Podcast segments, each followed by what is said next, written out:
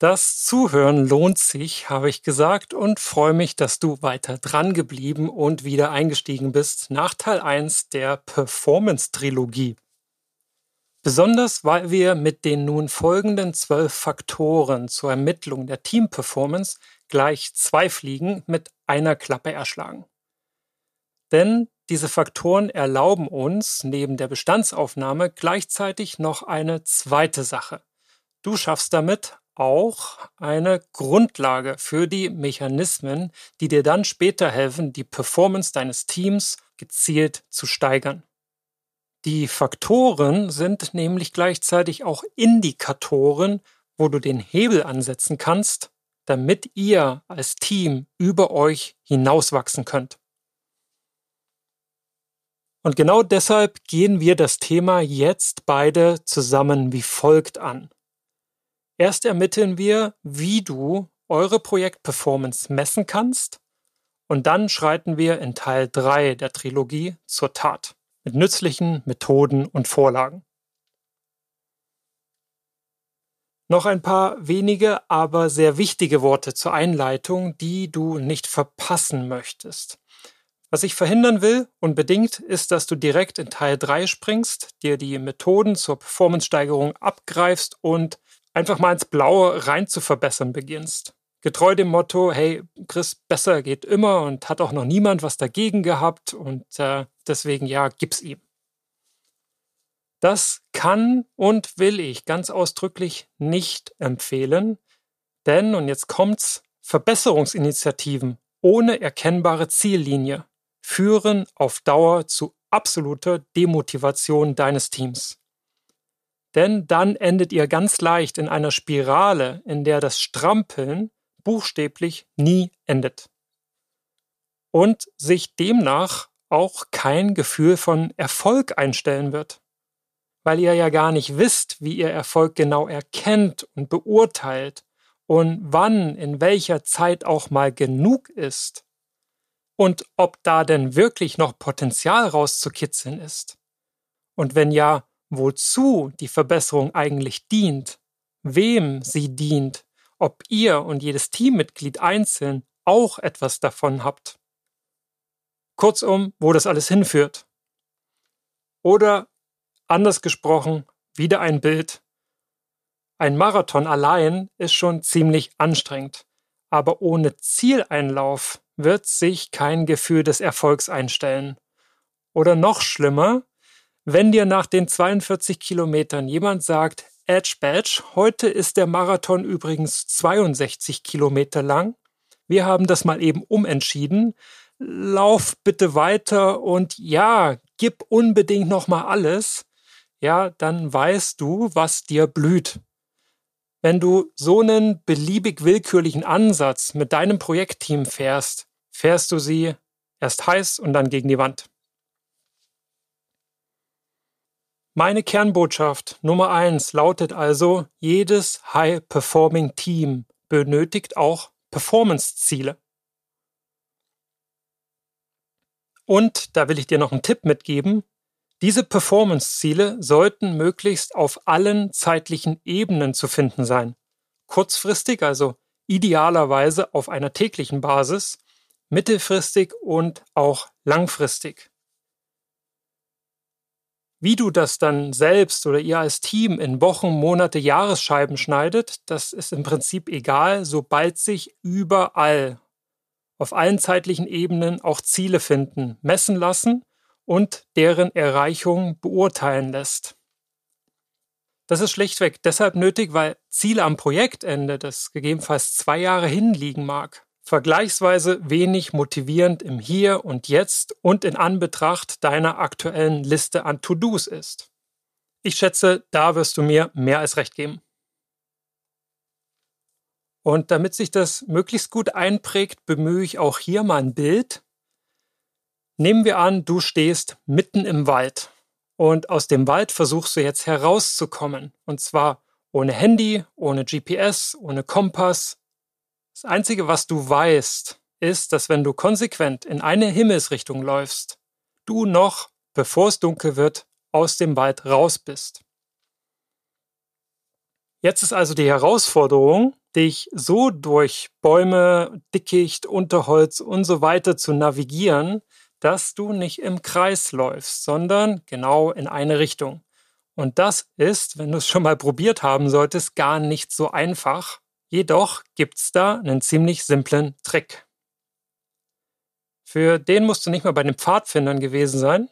Das Einzige, was du nämlich im Prinzip brauchst, sind Ziele bzw. Zwischenziele.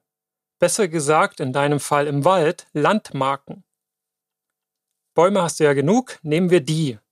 Wenn du festlegst, du läufst jetzt Richtung Osten und am Sonnenstand grob ablesen kannst, wo Osten ist, dann schnappst du dir einfach drei Bäume und bildest in diese Richtung eine Flucht mit diesen drei Bäumen. Eine Flucht bedeutet, die drei Bäume liegen genau in einer Sichtlinie.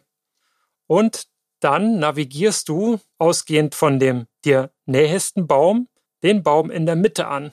Und an dem Baum angekommen in der Mitte von diesen dreien nimmst du wieder den, den dann neuen zweiten Baum und einen weiteren, der wieder in der Flucht liegt.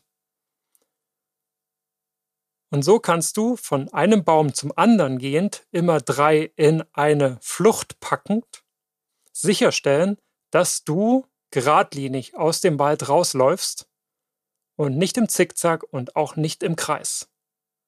Und so weit wie drei Bäume reichen, kann man auch meistens gucken.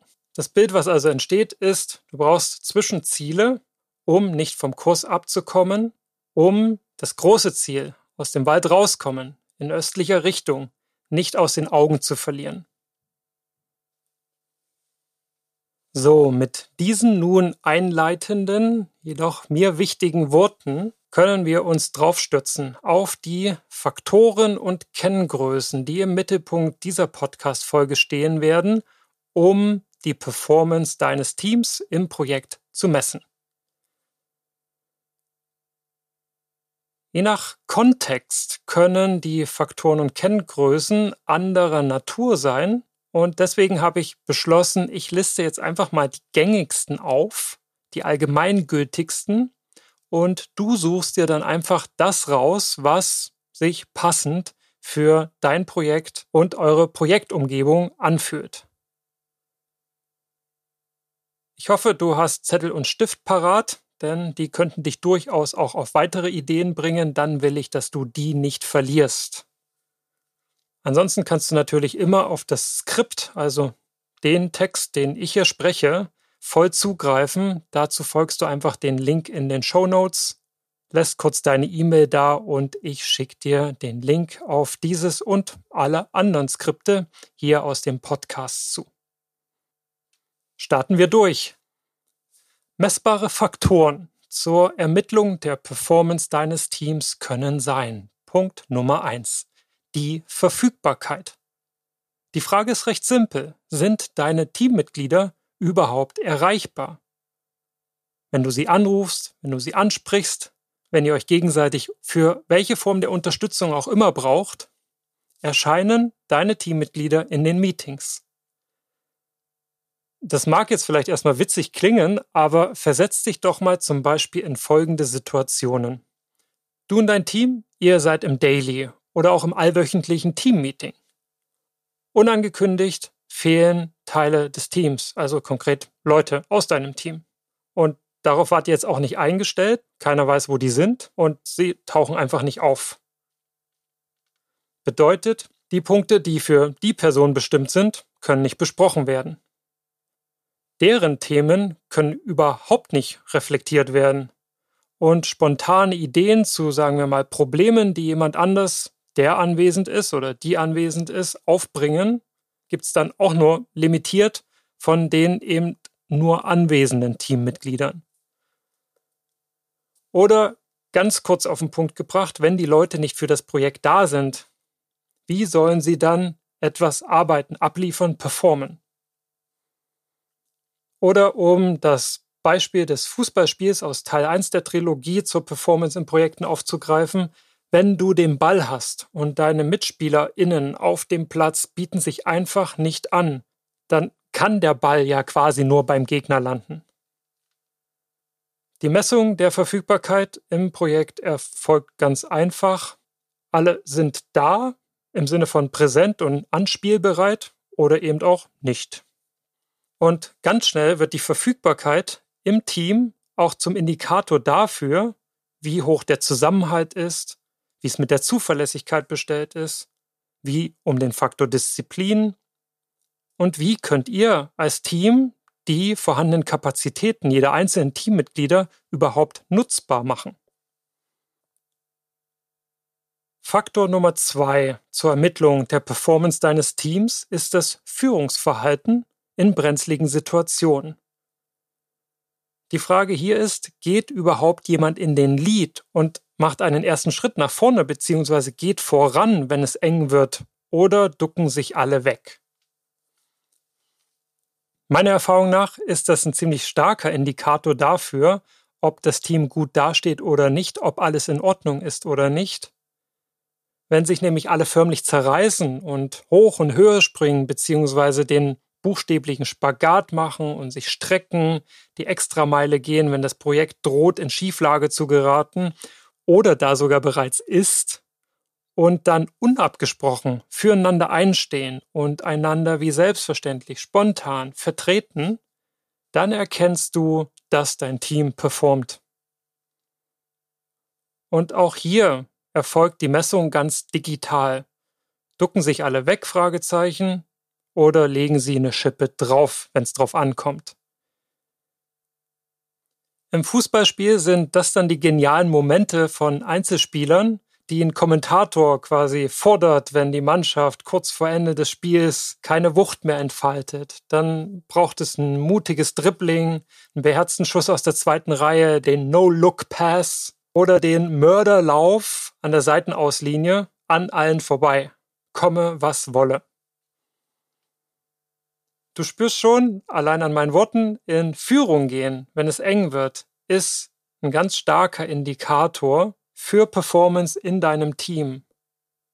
Ob das natürlich in nennenswerte Ergebnisse mündet, das bleibt da erstmal noch offen, doch die Wahrscheinlichkeit ist viel, viel höher, als wenn alle die Köpfe hängen lassen, sich wegducken oder eben auf den oder die jeweils anderen warten. Was du auch merkst, das waren gleich zum Einstieg ein paar sehr einleuchtende und dennoch eher ungewöhnliche Faktoren für Team- und Projektperformance. Sie gehören beide zum Darbietungsanteil des Performance-Begriffs, den wir in Teil 1 gemeinsam herausgearbeitet haben. Und davon versprochen kommen auch noch mehr. Doch vorher, nun, ich will ein bisschen mischen. Denn wenn du am Anfang dieser Folge so die Erwartungshaltung hattest, dass wir uns von Beginn an um Mehrwert und ergebnisbezogene Faktoren beschäftigen, dann sollst du natürlich auch auf deine Kosten kommen. Und deswegen Faktor Nummer drei zur Ermittlung der Performance deines Teams, der Durchsatz. Ja, kannst du genauso sehen wie in der Produktion auch, mehr Output bei gleichem Ressourceneinsatz ist sicher ein Indikator für mehr Performance. In deinem Projekt können das beispielsweise die Anzahl erfolgreich abgeschlossener User Stories, Tickets, To-Dos von ähnlicher Komplexität sein. Wenn du in einem agilen Team arbeitest, kennst du das vielleicht unter dem Begriff Velocity. Und ihr nutzt vielleicht T-Shirt-Sizes, also T-Shirt-Größen, um die Komplexität eurer User Stories zu schätzen. Also eine User Story hat dann das Label XS oder S oder M für mittelgroß und XXL für ganz komplexe User Stories. Dein Indikator für die Performance deines Teams, bevor ihr überhaupt Ergebnisse geliefert habt, kann also die Velocity sein, der Durchsatz. Und darunter würde ich auch zählen, ob ihr als Team euch an definierte Deadlines haltet oder die regelmäßig reißt. Was ihr da im Prinzip messt, ist der Umfang und auch der Umgang mit der Komplexität und inwiefern euer Team diese beherrscht. Bleiben wir beim Fußballbeispiel, eine höhere Tordifferenz am Spielende mit derselben Mannschaft gegen denselben Gegner. Das wäre eine Performance-Steigerung. Ein weiterer Faktor für die Performance deines Teams ist ganz sicher der erzeugte Mehrwert bzw. die Qualität der Arbeit, die ihr abliefert. Ein gesteigerter Mehrwert oder auch eine bessere Qualität bei gleichem Ressourceneinsatz, zum Beispiel durch Verbesserung der Methoden und Techniken oder durch tolle zusätzliche Features in einer Software, die, nehmen wir an, die Usability desselben Produkts steigert, das wird sicher auch vom Kunden als Steigerung der Performance gewertet. Denn der kann ja jetzt einfach mehr mit demselben machen. Das steigert also direkt seinen eigenen Nutzen, den Wert. Indikator für die Performance deines Teams ist also dein Kundennutzen und messen und ermitteln lässt sich das natürlich ganz leicht durch Befragen, bewerten lassen durch den Kunden bzw. die Nutzer eures Produkts, die Anwender oder auch Konsumenten. Ich gehe wieder ins Beispiel des Fußballs rein. Das schöner anzuschauende Spiel, die Pässe, die ankommen, die Elfmeter, die nicht sinnlos verschossen werden, Standards, aus denen auch mal was gemacht wird und so weiter. Das wäre quasi die bessere Qualität im Spiel. Und der Mehrwert für alle die, die zugucken. Der fünfte Faktor, den ich dir mitgebracht habe für höhere Performance im Team, ist die Vermeidung. Das mag jetzt erstmal komisch klingen, doch nehmen wir an, ihr realisiert einen geringeren CO2-Fußabdruck bei der Produktion eines Produktes, indem ihr, sagen wir, die Fertigungsmethoden optimiert, beispielsweise weniger Wasser verbraucht. Dann erreicht ihr ja dasselbe Ziel nur mit weniger Ressourcen und auch das ist ein Indikator für bessere Performance, den du auch messen und erheben kannst. Weil genau das Beispiel eures CO2-Abdrucks beziehungsweise des CO2-Abdrucks des Produktes, was ihr an den Kunden liefert, für den vielleicht gar nicht so relevant ist oder auch nicht transparent ist und auch nicht so richtig einen Mehrwert darstellt, erweitern wir mal das Beispiel. Nehmen wir an, euch gelingt es, die Lebensdauer des Produktes zu erhöhen. Der Kunde hat dann also länger etwas von der einmaligen Anschaffung und vermeidet vielleicht alle zwei bis drei Jahre ein neues, sagen wir, Smartphone zu kaufen, weil das das Produkt ist, was ihr entwickelt habt und liefert. Dann wird der oder sie es dir auch danken. Zumindest soll es Leute geben, die das auch wertschätzen. Ich zum Beispiel zähle auf jeden Fall mit meinem Fairphone dazu. Und ich kenne sogar Leute, die kaufen sich dasselbe Smartphone dreimal, weil sie es so sehr lieben, es nur leider viel zu früh seinen Geist aufgibt. Wenn dir das Beispiel mit den Smartphones jetzt irgendwie zu polarisierend und dramatisch ist, wobei ich denke, die Dringlichkeit des Themas, die sollte eigentlich der Breite hinlänglich bekannt sein, nehmen wir das wieder etwas leichtere Beispiel aus dem Fußball, ein Beispiel zur Vermeidung. Sagen wir, das Team muss weniger lange Wege gehen, um das Spiel zu gewinnen. Also weniger laufen. Und ist auch nach vielen Spielen in Folge noch fit und verletzt sich auch nicht. Dann ist das auch ein Indikator für eine gute Performance im Team. Mit weniger Aufwand dieselben Ergebnisse erzielen. Wie du das jetzt misst, wir hatten den CO2-Fußabdruck, wir hatten die Lebensdauer des Produktes, wir hatten, wie weit die Spieler pro Spiel rennen. Das ist jetzt, wie du siehst, ganz abhängig sowohl vom Projekt Gegenstand als auch von den Ressourcen, die du da einsetzt und sparen möchtest. Und für den sechsten Faktor bleiben wir auch bei der Vermeidung und schauen auf die Ressource Budget bzw. Kosten. Faktor Nummer sechs kennst du vielleicht, wenn du mal Teil eines Vertriebsteams warst. Dort steht nämlich ganz oft im Mittelpunkt der Deckungsbeitrag. Der Deckungsbeitrag, da gibt es jetzt verschiedene Deckungsbeiträge, aber nehmen wir mal einen als Beispiel. Der bedeutet, dass ich all den Umsatz, den ich erlöse mit meinem Produkt abzüglich all der Kosten, die ich habe, um das her- und bereitzustellen, was da noch übrig bleibt, das ist mein Deckungsbeitrag. Ich gehe es mal anhand von einem Beispiel aus dem Automobil durch. Da wird ganz häufig mit Start der Produktion das beste Auto hingestellt, was irgendwie machbar ist, weil da kommen Automotor und Sport und wie sie alle heißen und testen das Auto und müssen das natürlich toll finden, damit es möglichst viele kaufen. Doch genau ab diesem Zeitpunkt beginnt nicht nur die Serienproduktion, sondern auch die Frage, wie können wir dasselbe Modell noch effizienter herstellen, aka noch günstiger herstellen. Womit können wir den Deckungsbeitrag steigern, solange der erzielte Verkaufspreis noch gleich bleibt. Was also zu messen ist, ist ganz klar. In eurem Projekt liegt ihr da jetzt überm Budget, unterm Budget oder trefft es genau? Fällt dir auch ein Beispiel aus dem Fußball ein? Ich hab da eins, nämlich wenn dir es gelingt, die Spieler von der Bank auch zum Einsatz zu bringen und die Startelf, die Stammelf damit möglichst zu schonen. Wenn das nicht den Sieg Richtung Spielende gefährdet, dann erhöhst du auch den Deckungsbeitrag, weil sich deine Stammelf schonen kann, weniger Kosten hat, um dasselbe Ergebnis einzufahren. Ein Indikator in deinem Projekt könnte also zum Beispiel sein, für ein gut performendes Team, dass tatsächlich auch Personen austauschbar sind, weil ihr so gut eingespielt seid, dass sehr, sehr leicht jemand Neues integriert werden kann und der Weggang kompensiert werden kann. Oder einfach nur, wenn mal jemand im Urlaub oder krank ist, ungeplant fehlt, das Team das trotzdem kompensieren kann. Mit weniger Personeneinsatz also dennoch dasselbe schafft. Und jetzt wieder weiter mit den eher ungewöhnlicheren, gleichwohl nicht weniger einleuchtenden Faktoren für Performance im Projektteam, die ebenfalls dem Thema Darbietung B-Notenanteil des Performance-Begriffs entsprechen. Da haben wir die Lernkurve.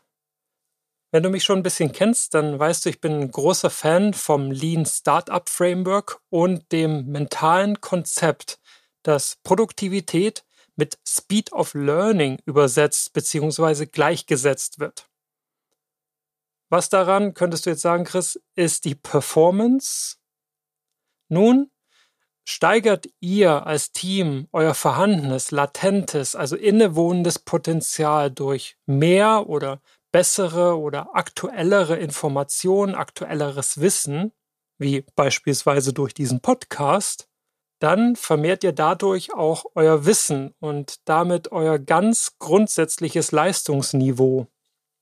Einfach indem ihr euren Horizont erweitert. Denn das bringt neue Handlungsmöglichkeiten mit sich. Messen könnt ihr das ziemlich einfach recht digital wieder, erhalten jetzt eure Teammitglieder regelmäßig relevante Trainings. Gut, wunderbar. Sollen sie hingegen immer neue Probleme mit dem immer gleichen Wissen immer besser lösen und effizienter dabei werden, dann würde ich sagen eher schlecht beziehungsweise reichlich naiv, wenn nicht sogar unmöglich. Da wirst du mir sicherlich recht geben. Ich mache wieder ein Beispiel aus dem Fußball, weil das irgendwie gerade so Spaß macht und sich immer wieder anbietet. Und da übertreibe ich jetzt einfach mal das Trainingslager vor einer Saison. Das ist natürlich super nice. Doch wenn zwischen den 34 Spielen bis zum Ende einer Fußballsaison nicht trainiert wird, dann geht das ganz sicher nach hinten los. Dann hängen alle anderen Teams ein ab und performen sicherlich deutlich besser. Und an der Stelle spätestens wundert sich sicherlich niemand mehr, dass ich ein Fitnessstudio für Projekte gegründet habe. Du siehst mich auf der einen Seite hier schon wieder zwinkern hinterm Mikro, auf der anderen Seite verstehst du sicherlich jetzt noch viel mehr, warum ich so ein Fan bin von Speed of Learning als Produktivität. Der ganz einfache Indikator für diesen Faktor für Performance im Team ist, eignet ihr euch kontinuierlich neues Wissen neues Können, neue Fähigkeiten, neue Skills an, ja oder nein. Und damit sind wir bereits bei Faktor Nummer 8 für Teams, die einfach gut performen wollen. Und der lautet One-on-One, also eins zu eins Kommunikation. Meine These ist, wo nicht kommuniziert wird, findet nichts statt, was mit Teamwork oder Kollaboration zu tun hat. Dann arbeitet jeder nur für sich, aber das ist kein Teamwork, das ist keine Team-Performance. Daher Achtung, wenn es ganz ruhig wird im Team, dann ist es ein Indikator, dass es schlecht läuft oder ein sagen wir, Plateau erreicht ist, über das sich das Team von alleine nicht weiter oder hinweg entwickeln wird. Dann wird sich nämlich nicht mehr ausgetauscht, dann wird sich nicht mehr beschwert, dann wird kein Feedback mehr gegeben, dann werden keine Tipps mehr verteilt, keine Ergebnisse mit anderen gereviewt, keine Präsentation, vier Augen gecheckt, bevor sie gezeigt wird. Jetzt habe ich gesagt One-on-One-Kommunikation. Warum das? One-on-One ist in meinen Augen so wichtig, weil es präziser und fokussierter ist als Kommunikationsform und du auch schneller auf den Punkt kommst. Große Runden sind besser zum Infos verteilen, kleinere eher für tiefgehende Diskussionen und Betrachtungen. Oft bleibt ja, du wirst es kennen, ein Meeting in großer Runde ja trotz vieler, vieler Worte faktisch nur an der Oberfläche. Du kennst das, bis alle auch alles gesagt haben und alles von jedem wenigsten einmal gesagt wurde und alle sich dann den Vorrednern angeschlossen und dasselbe nochmal mit eigenen Worten mitgeteilt haben. Da vergeht schon ein bisschen Zeit. Daher sag ich, messt eure Team-Performance lieber an der Anzahl der One-on-Ones. Da geht's um viel mehr Präzision, die lassen sich auch viel leichter timen und ad hoc organisieren als diese Elefantenrunden, wo häufig der richtige Augenblick, um das zu teilen und alle zusammenzubringen, schon längst vorbei ist, bis tatsächlich alle verfügbar sind. Und hey, selbst wenn ihr in einem One-on-One -on -One mal nicht über Arbeit sprecht, also der typische Kaffeetalk, dann dient das Gespräch ja immerhin dem Beziehungsaufbau, also der Stärkung einzelner Teambindungen. Und das ist ungemein wichtig für ein funktionierendes Team. Und ich sage nicht ohne Grund, gute Projekte beruhen auf guten Beziehungen. Also es ist überhaupt kein schlechter Indikator, wenn es in einem One-on-One -on -One auch mal nicht um Agenda-Punkte geht. Und auch hierzu noch ein Beispiel aus dem Fußball. Wenn auf dem Platz viel gesprochen, geredet, gerufen, angefeuert wird, dann sagt das viel aus. Wenn es in der Kabine zur Halbzeit jedoch ganz, ganz still ist, ich muss nicht weiterreden, oder? Und auch die Indikatoren und wie du das Ganze messen kannst, verstehen sich von selbst. An der Stelle also kein Blabla, sondern weiter zu Faktor Nummer 9 für das Messen der Performance in deinem Team. Und das ist das Level von Konfusion, Unverständnis und Missverständnis. Wenn du dich in die Lage versetzt, in deinem Projekt poppen ständig an allen Ecken und Enden überall Fragen auf, dann hemmt das garantiert die Performance deines Teams ungemein und sorgt ja auch in gewisser Weise, ist Ausdruck davon, für Verunsicherung und auch Verlust von Fokus und Flow. Wohingegen, wenn alles klar ist, dann läuft's halt.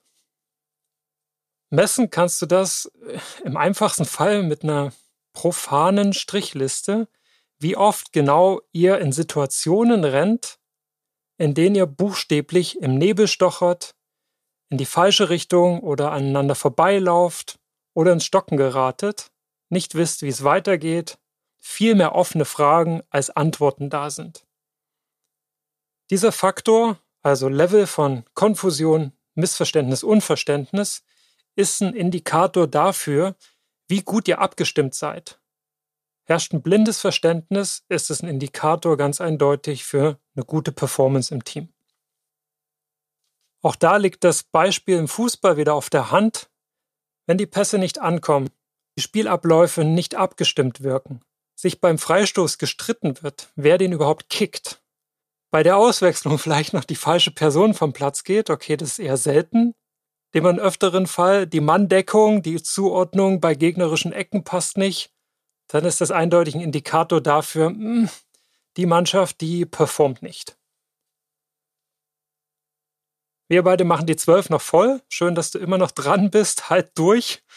10, 11 und 12 lohnen sich auf jeden Fall, da jetzt nochmal dran zu bleiben. Faktor Nummer 10 für High-Performing Teams, den ich dir mitgebracht habe, ist die Anzahl von ungewollten Schleifen im Prozess beziehungsweise bei der Erarbeitung von Ergebnissen.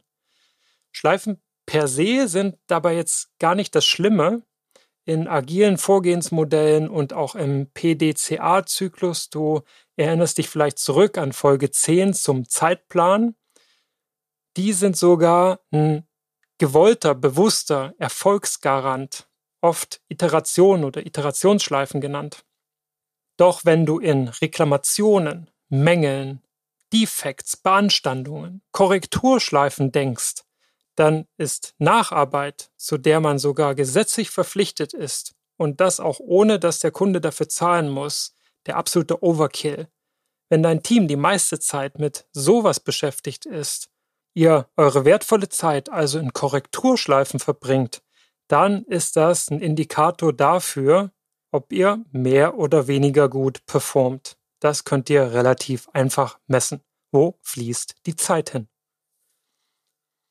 Beim Fußball kennen wir solche nervigen Schleifen auch. Deine Lieblingsmannschaft versucht die Abwehr des Gegners immer und immer wieder über Außen zu knacken, aber die finale Flanke, und das war jetzt schon die zehnte, die du dir da angeguckt hast, die sitzt einfach nicht, die kommt im Strafraum nicht an, da steht niemand. Das sieht nicht nach Performance aus, das weiß jedes Kind. Mich hat es früher, als ich selber Fußball gespielt habe, in den Wahnsinn getrieben. Heute macht's mich nur noch beim Zugucken wahnsinnig. Und ganz sicher würde ich die Mannschaft nicht mit dem Label High Performing abstempeln. Faktor 11 finde ich ist irgendwie sowas wie ein Bonus, äh, mindestens ungemein wichtig, nämlich der gefühlte Task Overload deines Teams. Denn es nervt einfach und ist ein absoluter Energieräuber, wenn du ständig das Gefühl hast, es nicht zu schaffen, es nicht schaffen zu können, nicht zu genügen, nicht okay zu sein. Dann ist deine psychologische Sicherheit einfach nicht gegeben dann bist du von Selbstzweifeln und Stress geplagt, die per se nichts Schlechtes sind. Aber wenn sie über das Leistbare hinausgehen, dann sind sie der Performance-Killer schlechthin. Dann wird die einfachste Aufgabe zu, oh, oh Gott, was wollen die noch alles von mir? Das dauert ewig. Weil der Blick emotional völlig verstellt ist, dahingehend neutral einzuschätzen, was es überhaupt braucht, um diese zusätzliche Aufgabe zu bewältigen. Dann ist jede Mücke ein Elefant.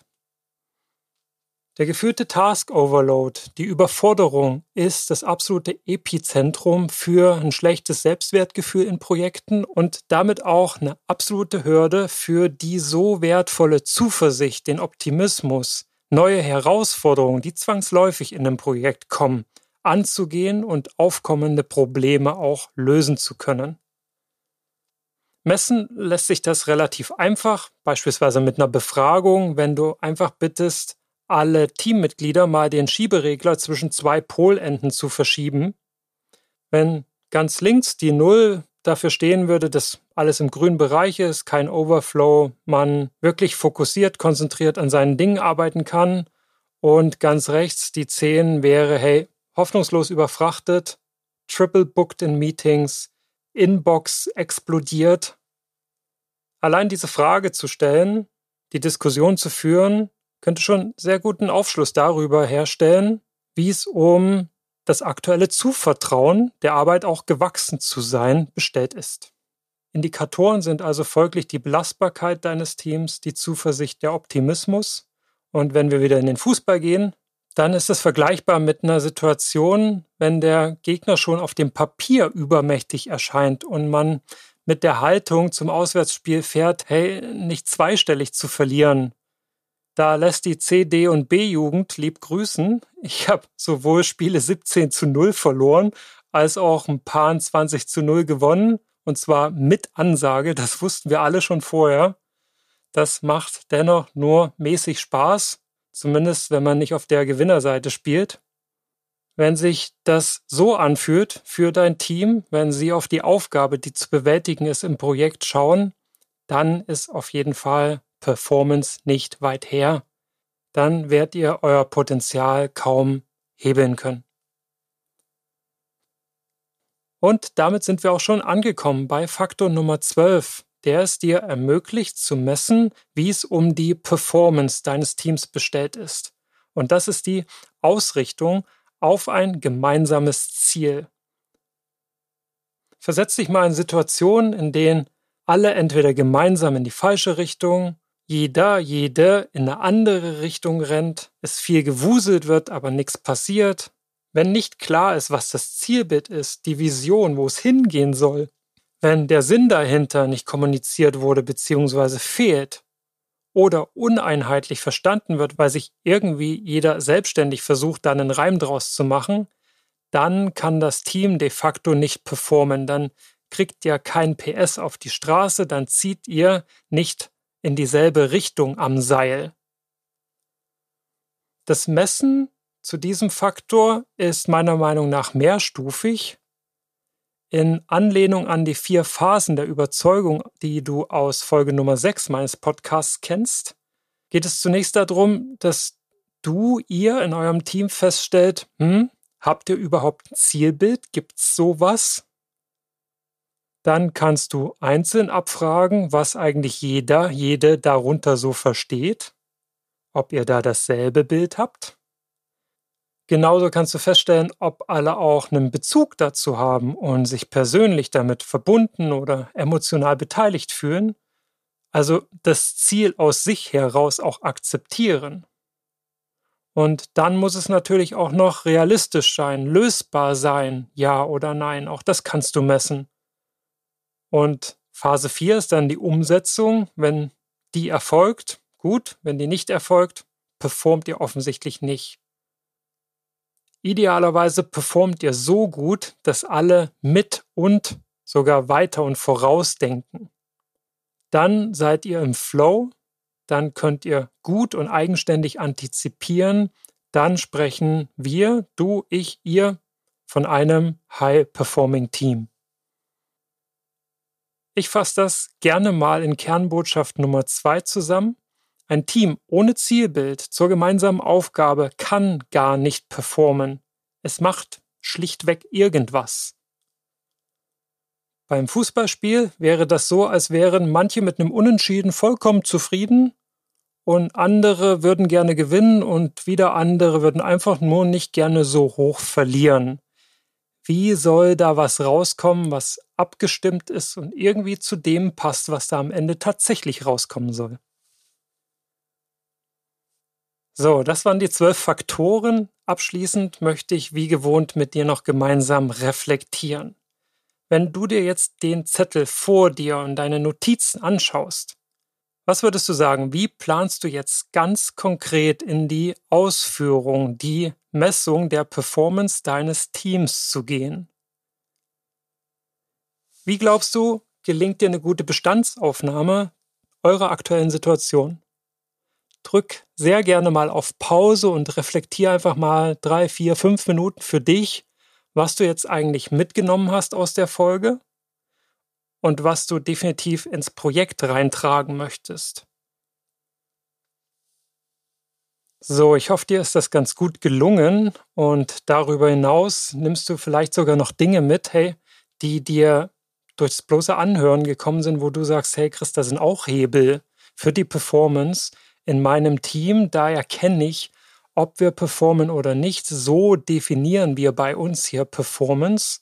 Und hier und dort würde ich gerne ansetzen, um nachzusteuern. Dann wird mich das brutal interessieren, denn wie gesagt, meine Aufzählung hier der zwölf Faktoren für hochperformante Teams ist ganz sicherlich nicht komplett. Sie sind sicherlich ein Anfang und ganz sicher auch besser als gar nichts zu messen, beziehungsweise einfach blind drauf los zu verbessern. Nur bin ich natürlich auch immer interessiert, Feedback zu bekommen und nützlichen Input. Deswegen, wenn dir weitere Faktoren gekommen sind, wenn die Folge bei dir weitere Dinge getriggert hat, dann lass mich das sehr, sehr gerne wissen. schreib mir eine E-Mail an chris.pm-botschaft.com oder kontaktiere mich auch sehr gerne auf LinkedIn. Ich freue mich immer über so eine Form des Austausches auf Augenhöhe, wie ich meine. Denn ich habe ja auch gar nicht den Anspruch, hier als allwissender Oberlehrer dazustehen. Im Gegenteil, ich lerne sowohl in meinen Projekten als auch durch diesen Podcast tatsächlich permanent dazu und feier das auch total, feier dich und jeden Kommentar zu meinen Folgen. Manchmal ist es sogar so, und da bin ich ganz ehrlich, dass ich bereits nach einem Monat nach so einer Podcast-Folge hier eigentlich dieselbe Folge neu aufnehmen könnte, um noch mehr Senf dazu zu geben. Denn jedes Wissen ist ja irgendwie in gewisser Weise auch immer nur eine Momentaufnahme. Und ich kann mich auch an eine Geschichte von Einstein erinnern, der hat Vorlesungen an derselben Uni vor denselben Studierenden tatsächlich öfter gegeben. Und auf die Frage hin, warum er denn das mache, weil das ja augenscheinlich so wenig Sinn macht, vor denselben Studierenden nochmal dasselbe zu erzählen, dann sagte er darauf, dass das doch auf der Hand liegt, einfach deswegen, weil in der Zwischenzeit neue Erkenntnisse und neue Wahrheiten sich aufgedrängt haben, die er dann, Einstein, auch wieder mit den Studierenden teilen wollte. Mir liegt natürlich nichts ferner, als mich mit Einstein zu vergleichen. Das sind sicherlich zwei ganz verschiedene Dinge. Wir beide sprechen auf jeden Fall über Projektmanagement weiter und deshalb noch ein Tipp in eigener Sache. Hör dir unbedingt auch die nächste Folge an, die dritte der Performance-Trilogie. Da verrate ich dir nämlich Kniffe und gebe dir Vorlagen an die Hand, mit denen du die Faktoren, die wir jetzt beleuchtet haben, quantitativ und qualitativ messbar erheben und dann auch ganz konkret die Performance deines Teams steigern kannst. Seltener hat es daher inhaltlich so gut gepasst wie am Ende dieser Podcast-Folge, mich mit den üblichen Worten bei dir zu verabschieden. Auf zur Brillanz!